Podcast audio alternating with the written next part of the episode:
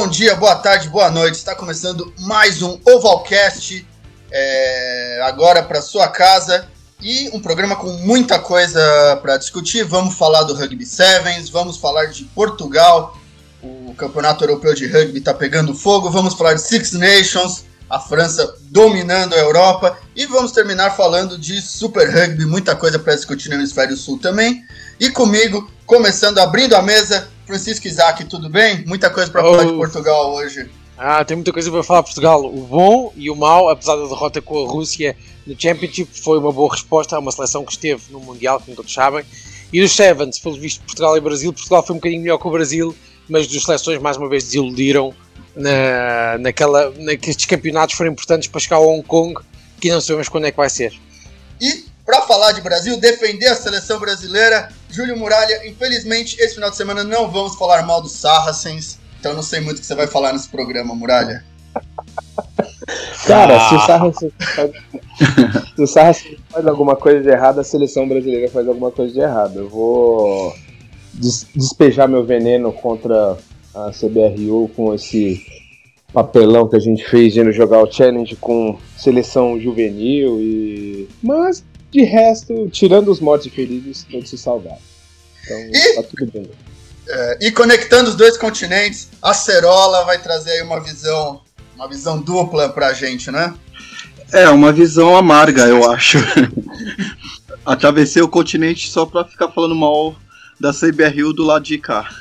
E para quem já percebeu, o Vitor não está. Vitor também está indo para por viajou para Portugal, tá tentando um lugarzinho aí para assumir a seleção portuguesa de Sevens, que não foi muito bem no fim de semana.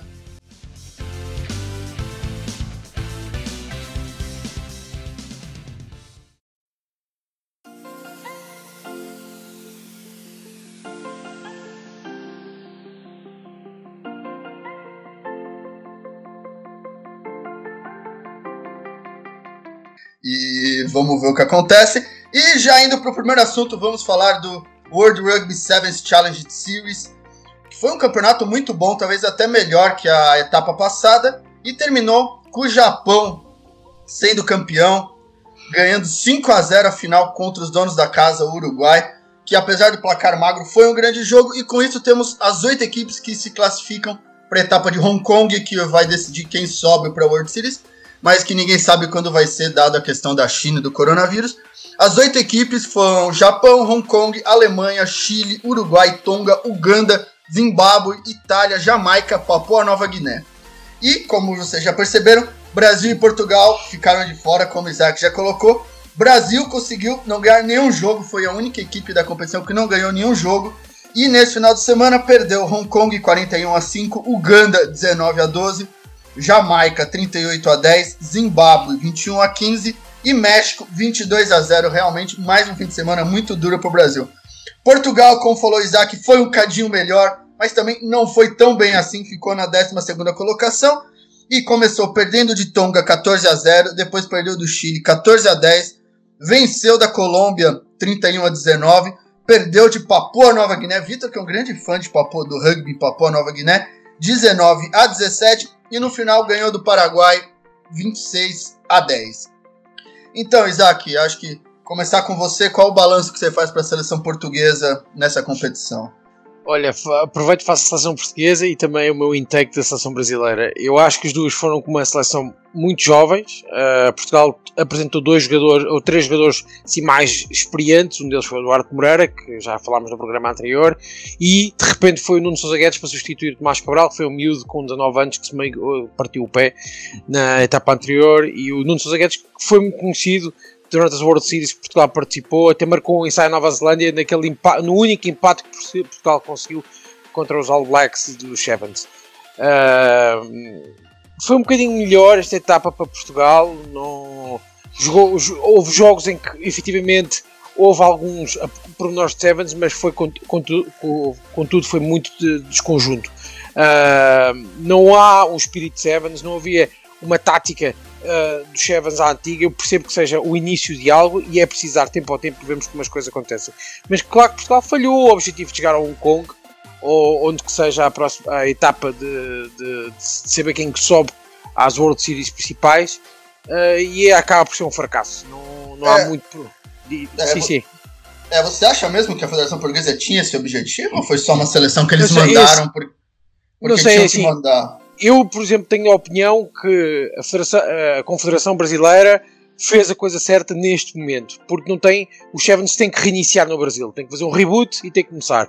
Agora, eu não sei se a Confederação Brasileira, por exemplo, foi uh, honesta a dizer às pessoas que ia enviar para lá uma, um grupo de miúdos que ia para ganhar experiência. A Confederação Portuguesa de Rugby não foi isto que aconteceu, porque ninguém nunca soube que, que tipo, qual, qual era o objetivo e o projeto. Claro que o objetivo na cabeça das pessoas era chegar a Hong Kong como uma, uma das melhores oito seleções, o que não era errado Portugal não, nunca foi assim tão, não, nunca, até nos últimos campeonatos da Europa de Sevens, não foi assim tão mal. E, tinha, e tem jogadores com qualidade. A verdade é que depois, aquilo que aconteceu lá, eram, foram muitos miúdos que nunca tiveram, nunca tinham jogado um jogo uh, deste tipo. De, um jogo não, acima de tudo um torneio dos Sevens, e quando aconteceu, as coisas correram muito mal. E, e, eu não sei qual é o objetivo disto. O Nuno Sousa Guedes, que é um jogador que nem estava nos treinos de preparação para estes torneios foi chamado assim de repente. Uh, por isso estão a ver, há aqui, qualquer, há aqui falta de trabalho e falta um bocadinho de. Eu não digo honestidade, mas isto parece que foi tudo feito em cima do joelho. Talvez foi aquilo que vocês já se queixaram sobre o Brasil, parece que as coisas foram feitas em cima do joelho e ao calhas, quando a gente sabia quando é que iam ser estas etapas e tinha que se definir objetivos. Objetivo. E eu sou muito fã das pessoas serem honestas, dizerem: olha, este ano não dá para fazermos grandes resultados, vamos enviar uma seleção mais nova para prepará-los para o futuro. Mas neste caso, eu acho que no caso português não foi isso que foi dito. E no caso brasileiro, pelo visto, também não foi isso que foi dito. É, e você, Muralha? Então, mandamos uma seleção B, uma seleção, acho que bem abaixo, todo respeito aos meninos que com certeza treinam muito e se dedicam muito, mas que o Brasil não tem uma profundidade de Tier 1, não dá para pegar 6, 7 caras e botar para jogar. E pagou o preço, ficou em último lugar. O que você achou desse torneio, dessa, do desempenho brasileiro? Eu, eu acho que foi aquém do que a gente esperava, do que já foi feito do trabalho, como o Isaac também disse, do trabalho que foi feito no Brasil com relação ao alto desempenho do rugby brasileiro, né? É, eu acho que é o seguinte, valeu como experiência para esses garotos, foi maravilhoso para eles, ganharam experiência de um torneio internacional, com certeza daqui 3, 4, 5 anos, eles vão estar muito mais bem preparados. O problema é que é o seguinte, o trabalho que foi feito durante todos esses 10 anos que a CBRU fez para desenvolver o rugby e deixar essa parte de alto rendimento com gestão profissional, não pode fazer essas coisas, não pode ter esse erro básico de levar um pessoal e ó, vamos juntar e vamos lá para ver como é que é. Não é assim. O planejamento tem que ser ter sido feito há muito tempo atrás, ter feito um, um, um cronograma correto para levar os jogadores que estão mais bem preparados, não é? Não, é, mas eu acho que. Eu acho que, na verdade, eu acho que o Isaac falou, faltou honestidade, porque é, qualquer um que viu os jogadores que foram sabia que a CBRU não estava interessado. Se tivessem mandado o Maranhão, o Sancerriz, o Zé, o Josh, com certeza, acho que muito provavelmente estaria em Hong Kong. Mas acho que talvez tenha faltado. Que o Brasil não tem essa profundidade. A gente tem um grupo aí de 10, 12 jogadores que estão acima da média, mas o resto ainda, ainda não consegue jogar nesse nível. Sim, mas é, é, eu entendo que o Brasil precisa ter experiência de jogo. Os, os jogadores precisam jogar o, o, os campeonatos importantes para conseguir experiência, para daqui a um tempo conseguir desenvolver. Mas isso tem que ser planejado, não pode ser assim, de surpresa, de sopetão, vamos lá e joga e vamos ver o que, que vai acontecer. Não pode jogar no ar e ver o que acontece, não é assim que funciona, tem que ter um planejamento. O Jean-Luc, até no, no Mesoval, falou que essa parte de gestão, planejamento e acontece essas coisas? Não pode acontecer. Infelizmente, isso fica vergonhoso pro Brasil. O pessoal lá fora vai ver que o Brasil não tá interessado no Sevens. Essa é a minha visão com relação a tudo isso daí. É, acho que tem que ficar de olho porque tem o Brasil ainda tem o pré-olímpico em junho e vamos ver que seleção a CBRU vai mandar, não é? Porque como a seleção vai botar vai botar é. os, os medalhões, entendeu? Sancerri, então, eu acho que podemos ter algumas surpresas. É... E agora o Acerola, o Acerola aí um, um pouco quieto. E o que você fez do resto da competição? O Uruguai ganhou 5 a 0 a final. E. O Japão. O, o Japão, Japão, perdão. O Japão ganhou Japão, do Uruguai, sim, ganhou do Uruguai os nomes da casa 5 a 0 O Uruguai que melhorou bem em relação ao outro, ao outro torneio. Passou entre os oito e agora temos aí o, o Japão finalmente campeão, né? Que é, é o grande favorito.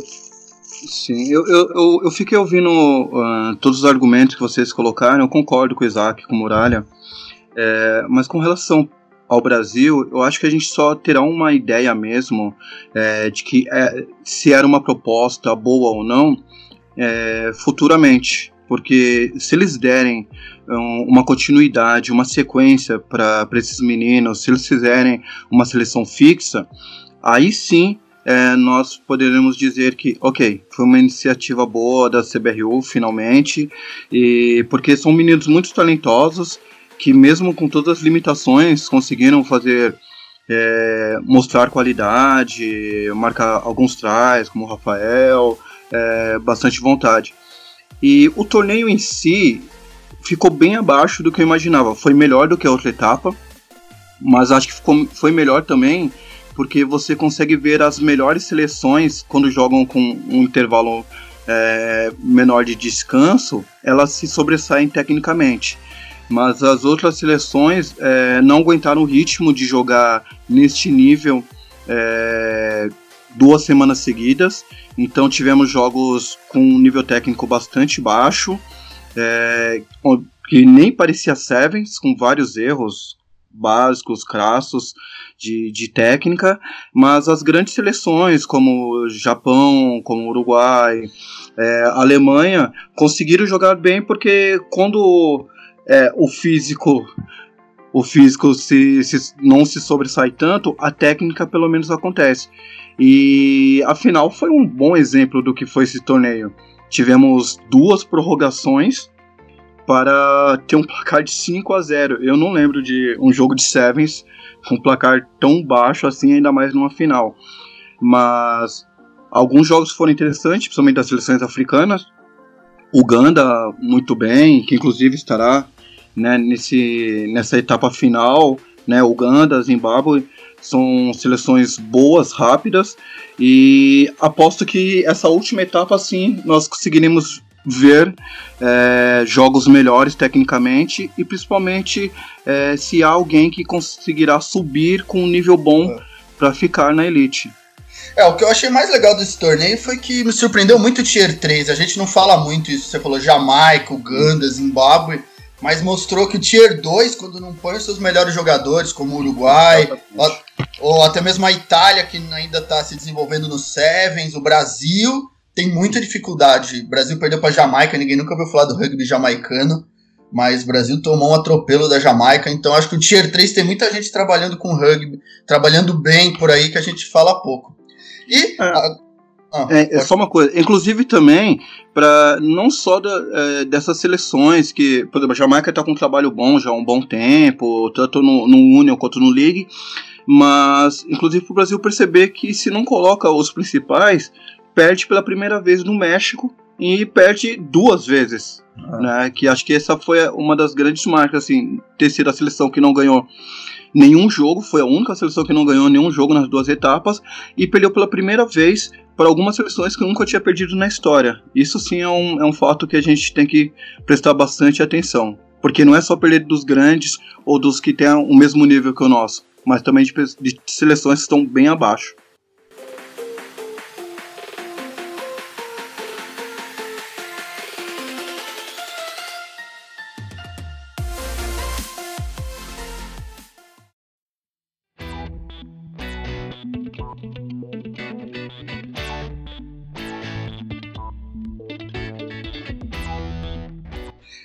E agora, mudando de assunto, mas continuando falando de seleções, vamos falar um pouco aqui do Campeonato Europeu de Rugby. E os placares da rodada foram Rússia 19 a 18 em Portugal, Rússia 19, Portugal 18, jogando lá na Rússia, Romênia 24 a 7 na Espanha, Geórgia 78 a 6 na Bélgica. Já foram três rodadas e a Geórgia continua dominando a competição. Enquanto as outras equipes estão emboladas, Portugal tem duas vitórias e nove. A Georgia tem 14 pontos, Portugal 9, Bélgica 6, Espanha 5, Romênia e Rússia dividem aí a última colocação com 4. E falar com o Isaac, grande especialista. Isaac, Portugal perdeu por um ponto. Os gajos foram magoados aí pelo PEC russo no primeiro tempo. Tiveram uma segunda etapa melhor, mas ficaram um pontinho curto. O que você faz desse resultado aí de Portugal? Uh, até os 55 minutos de jogo estava um resultado que, que era aceitável do ponto de vista que a Rússia foi ao Mundial de Rugby em 2019 e que está em fraca expansão a nível de rugby profissional, já que tem duas ou três equipas já. Aliás, o campeonato todo profissional, mas já tem duas ou três equipas que pagam muito bem aos jogadores e já inclusive trazem jogadores de fora da África do Sul e da Nova Zelândia e das Fiji de qualidade para jogarem lá. Posto isto, Portugal de repente acordou no jogo, acordou porque realmente a nível de rugby rápido Portugal está dois ou três níveis acima da Rússia, mas depois falta a consistência e falta aquela parte de conseguir quebrar a linha naqueles momentos em que vai ter que ser ao contacto e não recuar ou manter pelo menos a posse de bola e não desesperar. Portugal no final podia ter ganho o jogo se tivesse aquele pontapé do Dani Antunes entrado ou aquele passo da Vida Costa tivesse ter sido bem. São erros que acontecem, não há problema. Uh, como se diz no, no, futebol americano, huddle up e let's go again. E Portugal esteve francamente bem. Eu acho que hum, tem sido uma boa surpresa. Perdeu este pontinho foi precioso porque nunca sabe aquilo que a Bélgica vai poder fazer em casa com a, com a Roménia, que eu acho que é essencialmente muito perigoso. E até porque eu não, não me fio nos belgas e também não me fio nos romenos.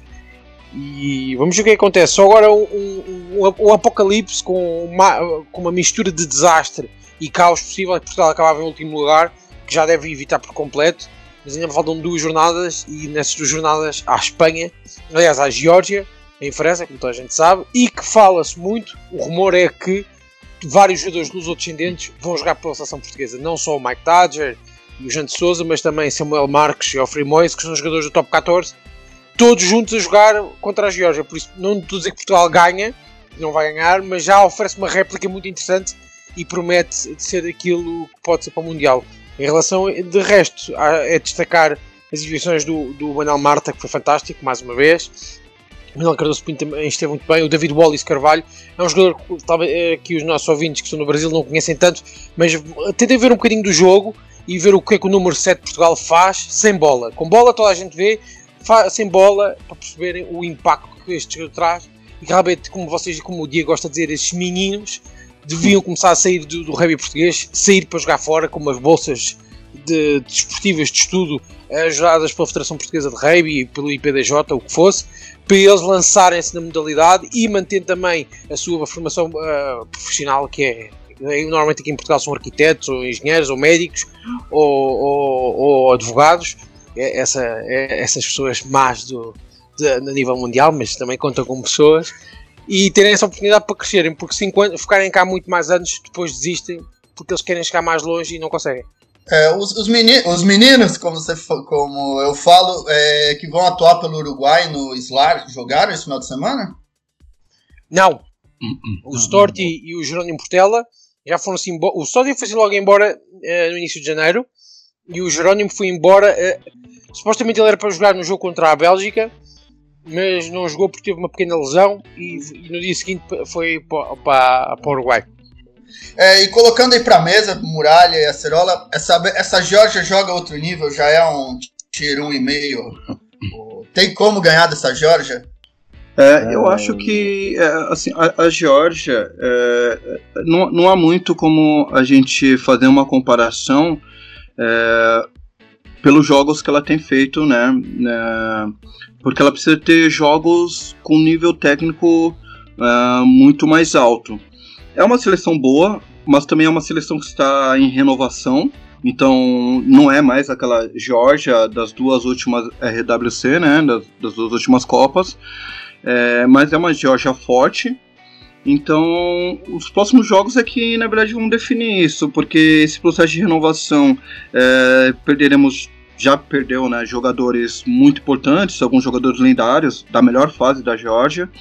E, mas nesse nível que ela está jogando agora, é, né, nesses jogos do, do Europe, é, não dá para fazer uma comparação muito boa. Inclusive porque a gente viu uma, uma Itália que está crescendo, uma Itália que comete erros é, primários, mas ainda assim tem uma está mostrando qualidade, está mostrando evolução e a Georgia está bem distante ainda disso. É, Muralha, Georgia ou Itália? Uh, Itália. Agora canta o hino italiano. Muralha, que tens que cantar o hino italiano agora. Como assim? Descobre o hino italiano e começa a cantar, que é um dos melhores hinos que existe. Ah. a certa altura da música de ter qualquer coisa a dizer Itália e faz, uma, faz um sotaque italiano que isto passa. Acho. Ah, ma que, ah, ma que, claro, capiche. É, capiche, ah. Pero tudo da Itália. Mas assim, é, a, a, Itália ela joga, ela joga mal com os melhores do mundo. A Geórgia joga bem com, com, com, com times que estão evoluindo. Uh, o convênio que a Georgia fez com a África do Sul já está dando resultados para ela. Está fazendo o teste match que ela já não fazia antes. Está indo para o Six Nations B muito bem preparada. É difícil de alcançar ela. Portugal, que deveria ter o. Quem está tentando chegar o mais próximo possível, como o Isaac falou, com todo o investimento, com todo o trabalho que está sendo feito, é, vai dar um pouquinho mais de trabalho. Mas a Georgia, é, uma hora, ela vai conquistar, chegar nesse tier 1 mesmo. Ela vai conseguir. É o melhor país que a gente vê ali no leste europeu. E, tanto que a, quando teve aquela Continental Liga lá que foi criada agora recentemente, juntou Rússia, Romênia e Alemanha para somar forças para tentar bater de frente com a Georgia. E mesmo assim, eu acho que vai ser muito difícil. A Georgia ainda está num nível muito maior do que as outras seleções no, no Europeu de Nações. Porém, para chegar na Itália, precisa comer muito arroz com feijão e muito, não sei qual que é o prato lá, sei lá, carne de porco, folha, para chegar.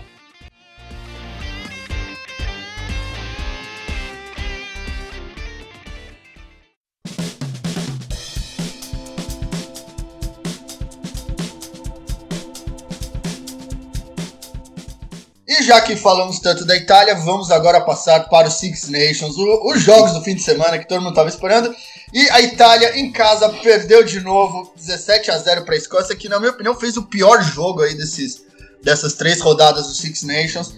Enquanto em Gales, a França mais uma vez deu show, ganhou 27 a 23 a seleção galesa, uma boa partida da França. E na Inglaterra, o Isaac estava certo. A Inglaterra ganhou 24 a 12 sobre a Irlanda, um jogo péssimo do Johnny Sexton. E a Inglaterra mostrou que é aquele, que é, que é aquele time que foi é, vice-campeão da Copa do Mundo de Rugby. E vamos começar aí, acho que com Francisco Isaac, fazer um balanço da rodada. E dizer que essa seleção francesa, para mim, é excepcional. Acho que é uma das melhores gerações em muito tempo da França. No que joga esses meninos é impressionante. Bem, antes de tudo, o Karma vai atacar-me dentro dos poucos dias, mas como um terra todos aqueles que acharam que a Irlanda ia ganhar a Twickenham esta, a Inglaterra não deu hipótese, já falo nela. Em relação à França, é assim, os franceses são muito complicados de derrotar no contra-ataque. São super venenosos, estão sempre à espera de, de, de, fazer uma, uma maldade como o Nat Mack fez ao, ao Tompkins, que acho que foi um erro de casting neste, neste país de Gales. É muito bom jogador, mas não era para se lançar agora. Eu continuo a dizer que o Jorge Norte, a centro, tinha-lhes garantido muito mais fisicalidade do que pôr o Tompkins, que, que arrisca muito. Arrisca e neste jogo uh, dá esta interseção ao Natma que, que, que, foi uma autêntica delícia, não é? Porque o, Abertura só teve que sprintar e agradecer a baguete que recebeu do, do, seu, do seu colega do País de Gales. Uh, eu gostei muito do jogo, acho que foi completamente impróprio para cardíacos, porque não houve, um, não houve cinco minutos seguidos em que nós não, podíamos, não pudéssemos estar sentados e dizer ah, calma que agora não acontece nada, porque acontecia sempre qualquer coisa. Foi um jogo exigente, físico, eh, com notas artísticas. O Dan Bigger, para mim, foi o melhor em campo. Faz uma exibição que há muitos anos não ouvi, não ouvi a fazer. Estou bem a bola para o ar, foi buscá-la, pôs a equipa a jogar, marca um ensaio, mil e uma coisas. E depois, claro que teve a sua dose de, de controvérsia, porque eu acho que o, o, juiz de jogo, se o Vitor estivesse aqui, agora matava-me. Como o Vitor já está e o Diego, eu posso falar mal do árbitro que, como eu quiser. Eu acho que o árbitro neste jogo permitiu à França fazer tudo em termos de jogo no chão. Permitiu tudo. A França metia as bolas no ruck e, e atrasava o, os rucks do país de Gales. É só ver. Ah, mas, é, mas, é, mas para compensar, ele anulou aquele try da França, que foi uma pintura maravilhosa, e ainda anulou de uma maneira bem duvidosa. Eu não acho que aquela bola foi para frente, não. Não, no do Dan Bigger não é para frente, porque quando ele deixa, ele deixa a cair, mas antes de ela tocar no chão, ele agarra outra vez. Não, não, o try da França, aquele que está mais ah, cruzado. O, o, o, o da França é, é, é, é, é à dúvida, mas é aceitável a decisão, a decisão que ele tem. Ele nisso tem, teve bem nestas duas decisões. Foi essa e naquele ensaio em que o Bigger apanha, apanha a bola do ar e faz um avan, faz um avan que parecia na altura que não era, e é um jogador depois de Gales que consegue correr até a linha de ensaio. Ele fez bem anular as duas coisas. O que eu acho que ele teve mal foi no descontrole que ele deixou o jogo entrar no, no breakdown, porque deixou os jogadores fazerem tudo, especialmente, da França. Mas isso também é culpa do país de Gales que não soube atacar com mais velocidade o Huck e permitiu que o Williams, que o Williams, que o, o Leroux, que o Aldri fizessem aquilo que lhes apetecesse nesse ponto de jogo. De resto, foi um jogo perfeito da França. Que, que, a nível defensivo são super agressivos. Vale a pena ver aqueles últimos 10 minutos da primeira parte em que o país de Gales está acampado nos últimos 5 metros. Tem 4 ou 5 penalidades, 4 ou 5 formações ordenadas tem um jogador do, da França de fora, que foi o Aldri que levou o amarelo, e não consegue marcar em saio. E isto realmente são as equipas que são campeãs. Não é aquelas que marcam muitos pontos, é aquelas que não sofrem. É, França... eu acho que eu acho que impressiona a França que é um time rápido, é um time veloz, mas quando tem que ser físico, quando você falou, quando tem que marcar os 5 metros, ele consegue segurar também, ele tem bons tacleadores. Então é um time muito bom. A única coisa que eu acho engraçada é que ele tá começando agora, então daqui quatro anos, quando for a Copa, você não sabe como esse pessoal vai chegar. Mas se a Copa fosse daqui seis meses, acho que eles seriam um dos favoritos. Isso é sempre. Pois, mas isso é sempre, sabes? Uh, é relativo. É, o que estás a dizer está certíssimo, mas é sempre relativo. Daqui a 4 anos, talvez tenha 3 ou 4 jogadores ainda mais fantásticos ali a entrar. E há jogadores mais novos que vão ganhar experiência. Não quer dizer que também daqui a 3 ou 4 anos não há 2 ou 3 jogadores que se lesionam gravemente e não vão. Que é sempre, é sempre o problema isto. Por exemplo, a Inglaterra que faz um jogo absolutamente lendário contra a Irlanda, que completa, destrói a Irlanda por completo na primeira parte, uh, e o Sexton tem aqui muitas culpas. Há muito mérito de Inglaterra, mas o Sexton fez um jogo horrível. É o segundo jogo do Sexton mau nestas gerações. E para as pessoas que diziam que, que ele é melhor que o Barrett, são doentes da cabeça, não tenho outra maneira a dizer. porque é, está visto, o Sexton só sabe dar ordens e chutar a bola. É isto. E neste jogo com a Inglaterra nem soube dar ordens, nem, nem soube chutar a bola. Passou completamente ao lado do jogo. As estatísticas do, do Sexton neste jogo são assustadoras. E dá um ensaio. Não, esqueçamos, não nos esqueçamos disso, que é um ensaio que ninguém lhe cai como devia cair, mas é uma desconcentração completa do abertura e que acho que aí a Inglaterra, quando, quando acontece esse erro, eles perceberam que o jogo, o jogo era deles. É, eu, não, eu, eu acho que. Eu é, não, eu acho que o Sexton, eu acho que ele é melhor que o Barrett, mas tem que lembrar que o Sexton tá com 34 anos. Eu ah, acho que. Oh, ah, não tens, não, não, tem, não, não consegues fazer um álbum com 5 grandes exibições do Sexton que sejam memoráveis. Já o Barrett, tu consegues fazer um álbum com 20 grandes exibições dele que são memoráveis. É aqui que se vê a diferença. O Sexton foi um jogador moldado para um tipo de jogo irlandês e agora que vai ser o problema do Andy Farrell. O Andy Farrell quer jogar o tipo de rugby que o Joe Smith jogava. O problema é que tem que criar os jogadores para isso. E o Sexton, é, não, é, e o Sexton não é jogador para o modelo de jogo do Andy Farrell, por, por, melhor, por capitão, por melhor que seja, por melhor voz que, que, que, que seja para os jogadores. Ele não é ah, o 10 que precisa. É, uma coisa que eu quis dizer é que o Sexton não vai estar na próxima Copa. É, ele vai estar com 38 anos na Nunca próxima. Copa do Mundo. Nunca sabe. Ah, mas, mas difícil, difícil. Mas, é difícil. É, não, o que eu quero dizer é. Aliás, acho que o Dan Carter foi ao Mundial com que idade? Já 33? 4? 34, 34. 34 Carter. Isso, os aberturas a partir dos 34 anos acabou. E o Sexton está mesmo naquele. O próximo 10 da Irlanda, quem vai ser o revolucionário do jogo deles, vai ser o Joey Carberry, desde que não tenha as lesões. É, está na hora da Irlanda começar a pensar no, no substituto. É o, o Sexton. É o Joey Carberry, que é um bom, é. muito bom jogador, só que tem lesões. E aqui começa a preocupação. Mas o Sexton também teve muitas lesões no joelho e é. não deixou de ser um grande jogador. É, e Muralha, vamos falar aí grande aqui no Escócia 17 a 0 a Itália na maior série de derrotas do seu tempo no, no Six Nations. E uma, um time da Escócia que não consegue fazer try, realmente dá um desespero ver a Escócia dentro dos 5 metros de ataque. A Escócia, a Escócia ela tá nervosa, não sei o que tá acontecendo, tá faltando uísque lá, aquele. Como é que é o nome daquele prato lá que é com bucho de. Haggis. O Haggis, tá tem alguma coisa lá.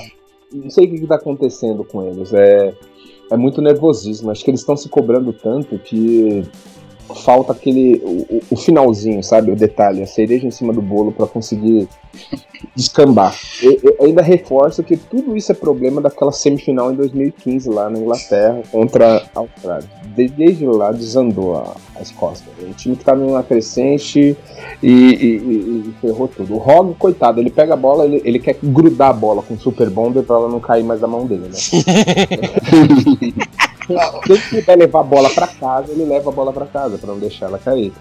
E, mas ele tá muito nervoso. E a Itália, o que, que, a gente pode fazer, falar da Itália? A Itália está em um processo de renovação. Tirando o, o, Paris aposentando, talvez se faça alguma coisa e eu ainda reforço e digo: liga pro Michael Cheika, fala para ele, vai lá, vai em Roma lá e vai conversar com o pessoal. Ó, o, Isaac tem um treco, o Isaac é um dos grandes críticos do Michael Cheika. oh. Eu gosto do Michael Cheika, eu acho que ele perdeu, eu acho que ele entrou em demasiadas guerras contra demasiadas pessoas em, em, em, no, no, espaço de dois anos. E sabes que quando entras em demasiadas frentes, é óbvio que vais perder a maioria delas. Se ele sentar com a, a, a, a presidência da, da, da, Federação Italiana de Rugby, apresentar o projeto dele, a Federação Italiana comprar esse projeto, esquecer de querer comprar tudo que era da Nova Zelândia, fizer o que o Sheikha fizer, eu acho que a Itália vai daqui uns 3, 4 anos, quem sabe, ficar em terceiro até segundo no Six Nations. Nossa, de longe. Isso! É, eu acho que o primeiro ponto, na verdade, é, é, ter uma nova, é ter uma outra vitória, né? Porque não, não ganha desde 2015, não é isso? No, no, no Six Nations. É, com esse grupo não ganha, infelizmente ah, não ganha. Então tem que. Então, assim, acho que o primeiro ponto é, é voltar a vencer, mas eu acho que tá, tá bem distante. É, só para confirmar aqui, o, o Carter tinha 33 anos na, na, na, Copa do Mundo quando jogou. 33 para 34, mas tinha 33 anos. É, eu acho que essa Itália uh, tem, tem que saber trabalhar bem essa geração. Essa geração que conseguiu resultados melhores, né, no, jogando aí no M20, é, precisa ser bem trabalhada.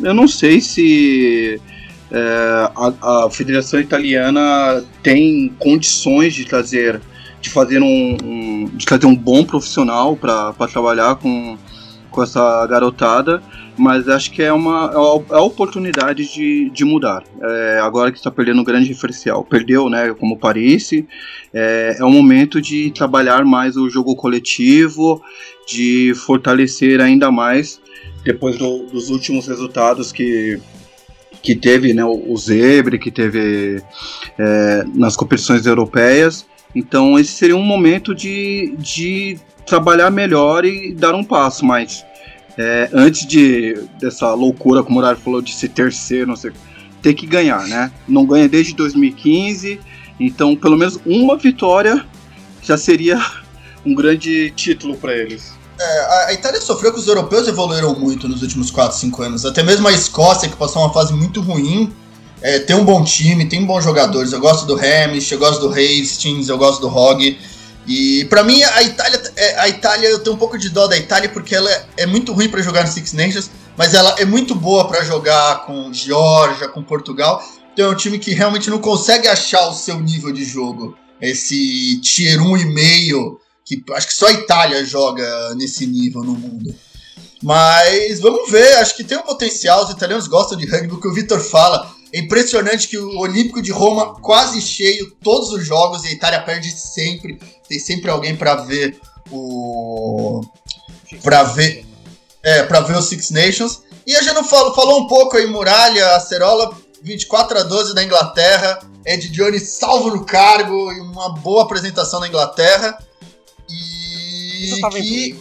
Desculpa. Não, tô brincando, tô brincando. Não, é que, é, é, que estás a dizer brincar, mas a imprensa inglesa, a semana passada, dizia que ele estava em perigo. E quando saiu a convocatória para o jogo, disseram que, o Eddie Jones tinha que fazer exames para ver se ele estava com Alzheimer ou alguma doença mental, porque estava, estava louco. Então, o que vocês acham? Então, não, vamos pro, vamos pro próximo. Acho que a gente vai discutir muito mais. Mas na próxima rodada, daqui 15 dias, Irlanda e Itália na Irlanda, Inglaterra e Gales na Inglaterra, Escócia e França. O grande jogo da rodada, Escócia e França na Escócia. França que caminha aí tem boa chance de conquistar um grande slam. Esse time da França é muito bom. É, a, a, a França ela é a França favorita, né? Vai ganhar o, Six Nations aí se a, é, a, a Escócia não der trabalho, né? A Escócia pode, sei lá, aprontar alguma coisa, é, o Hogg fazer algumas apresentações boas, Tamaki não jogar bem, o chat não, não dar aqueles laterais bons para a França, pode ser, mas eu acho que é muito difícil a França perder esse Six Nations. Muito difícil. França, o, maior, o maior adversário da França nesse momento é a própria França. Porque é, é, a França sempre surpreende, a gente nunca sabe o que esperar. Apesar dessa, desse time é, estar mostrando uma maturidade muito grande, que eu mesmo não acreditava. Achava que por mais qualidade que tivesse, eles em algum momento iriam é, sofrer por causa da experiência. Mas é, a França sempre surpreende. Quando todos acham que ela vai ganhar, ela perde. Quando todos acham que vai ser um jogo difícil, ela ganha, sobra. Mas acho que o maior adversário nesse momento da, da França é a própria França.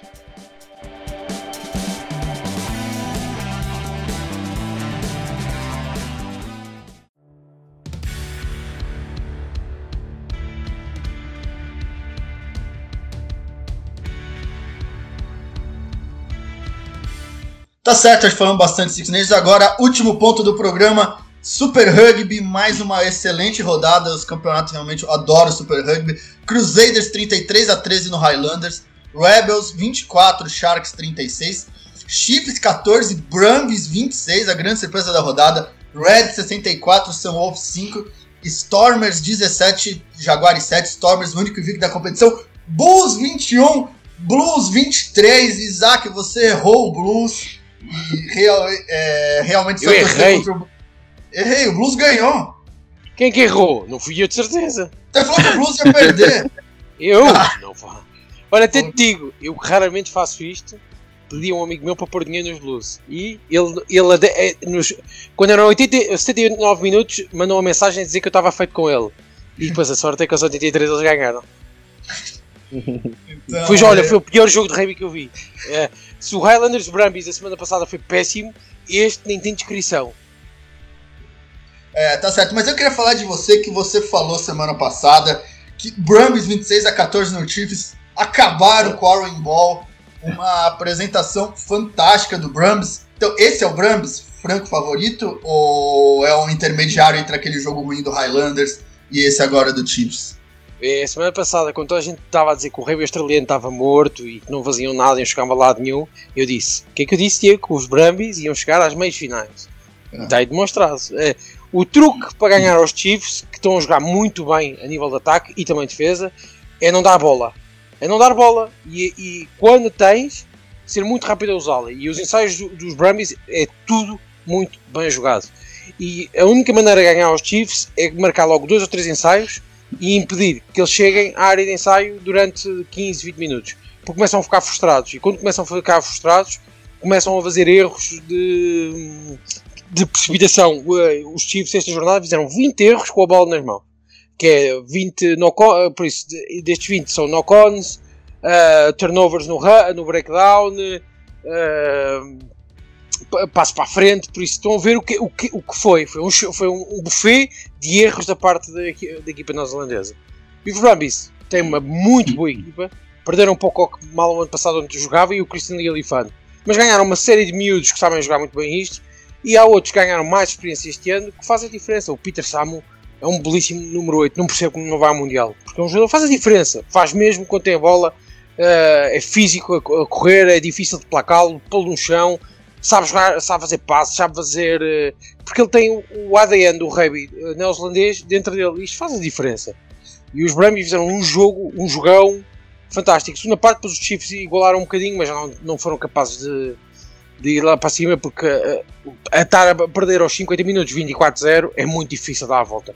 Só os Crusaders e mesmo os Crusaders uh, tinha dúvidas. É o, é o rugby australiano que acho que foi o que mais perdeu jogadores aí nessa janela de Copa e está buscando um pouco esses novos talentos. O Brand que. Que é... penso, desculpa, Diego, penso que foi a ah. África do Sul, foi a África do Sul que perdeu mais jogadores. É, mas a África do Sul tem, é, mas a África do Sul tem uma profundidade imensa de atletas. É, Não, eu acho... Cup tu, vê, tu vês a comparação dos, dos, dos, elencos e eu acho que a australiana tem mais profundidade que, que a sul-africana.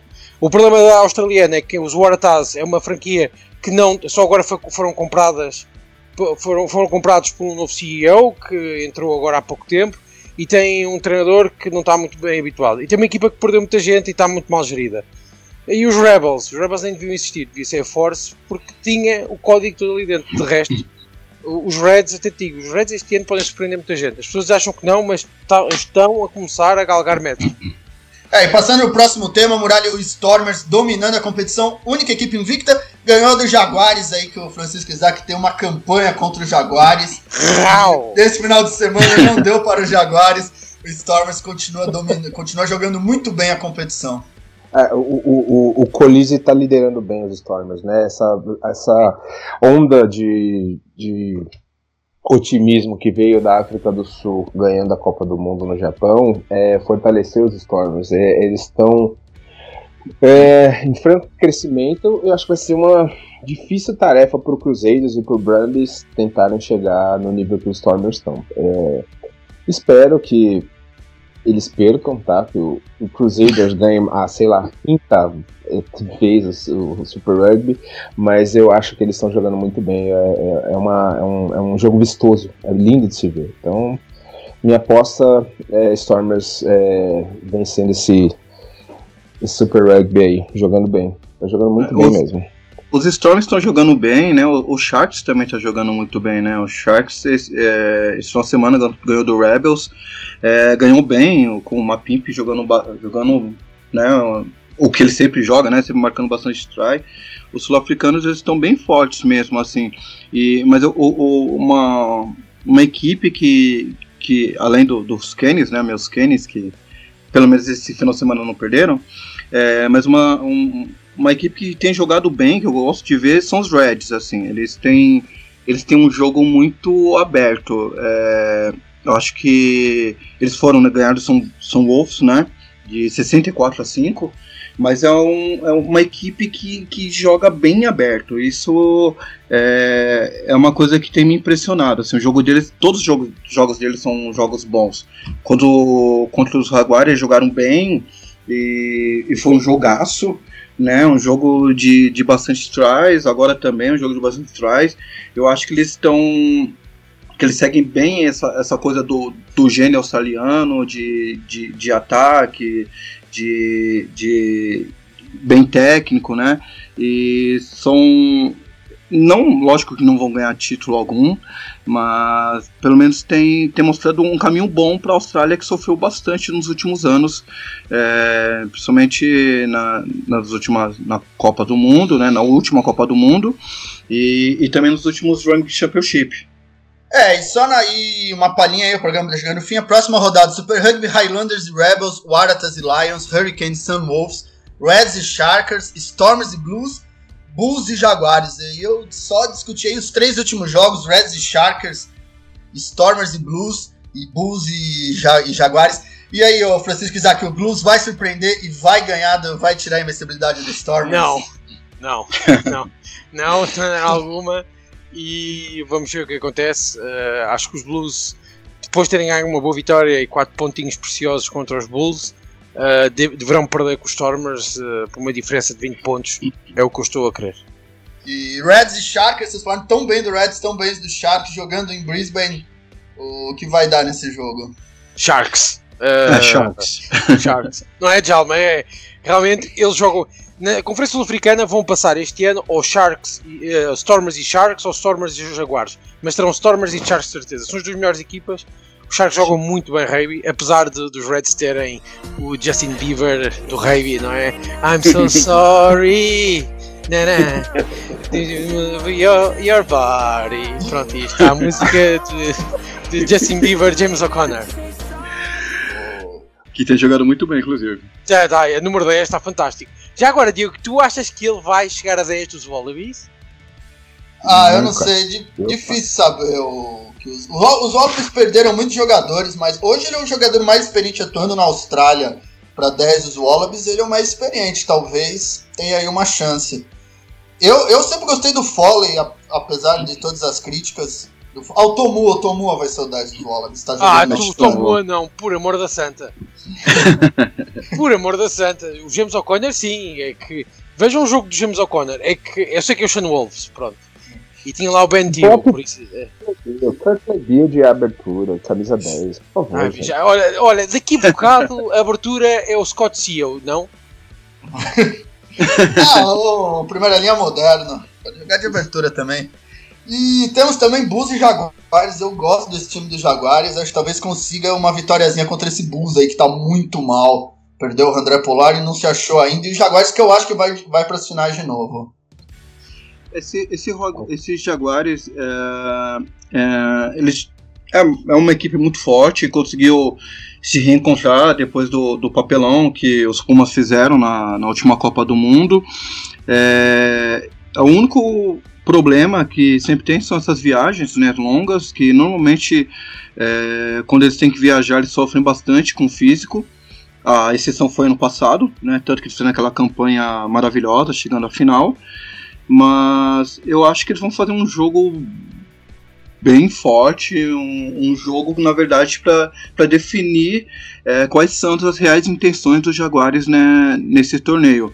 Porque se eles, como alguns meios argentinos acusaram, a derrota é, desse final de semana é, pela viagem e tal, semana que vem já é um, um momento deles estarem descansados e conseguirem jogar, né? Mostrar todo esse rugby que eles têm, todo esse trabalho que tem sido feito lá, e que contra um time que não, não vem bem esse ano.